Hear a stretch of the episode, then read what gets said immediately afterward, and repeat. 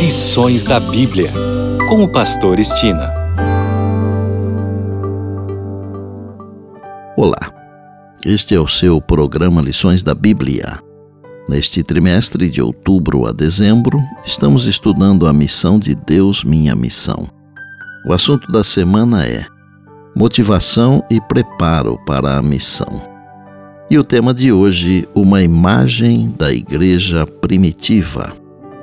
O capítulo 2 do livro de Atos termina com uma imagem impressionante de como era a igreja cristã primitiva. Eu leio agora para você o que Lucas escreveu e declarou sobre esse início maravilhoso. Está em Atos 2, versos 41 e 42. Então os que lhe aceitaram a palavra foram batizados, havendo um acréscimo naquele dia de quase três mil pessoas.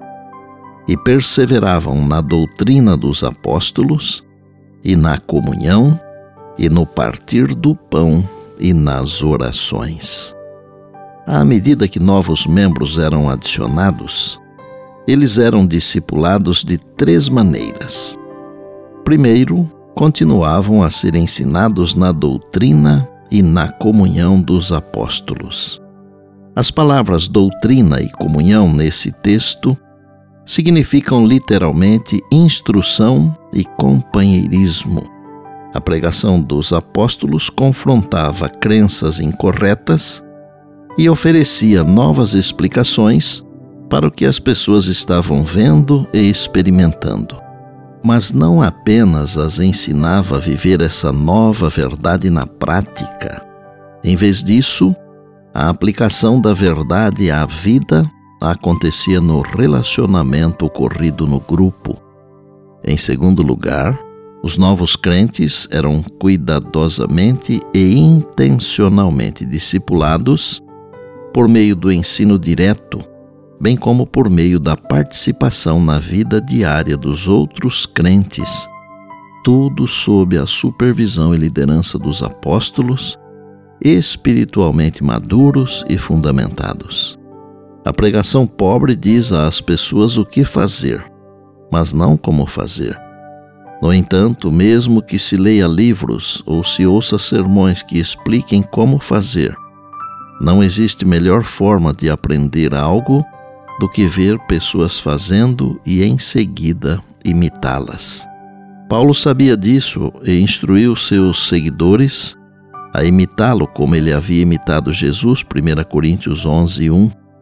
Em terceiro lugar, tudo isso que se passou com a igreja primitiva se deu como resultado do recebimento do Espírito Santo no Pentecostes. Depois de receberem o Espírito Santo, os discípulos saíram a proclamar um Salvador ressurgido, sendo seu desejo único a salvação das pessoas.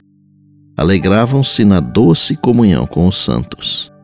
Internos, corteses, abnegados, dispostos a fazer qualquer sacrifício pela causa da verdade.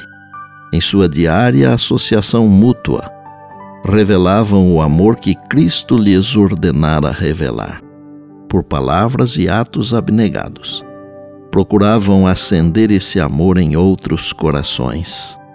Os crentes devem sempre cultivar o amor que enchia o coração dos apóstolos depois de receberem o Espírito Santo. Aqueles cristãos primitivos eram poucos em número. Não tinham riquezas nem honras, mas exerciam poderosa influência.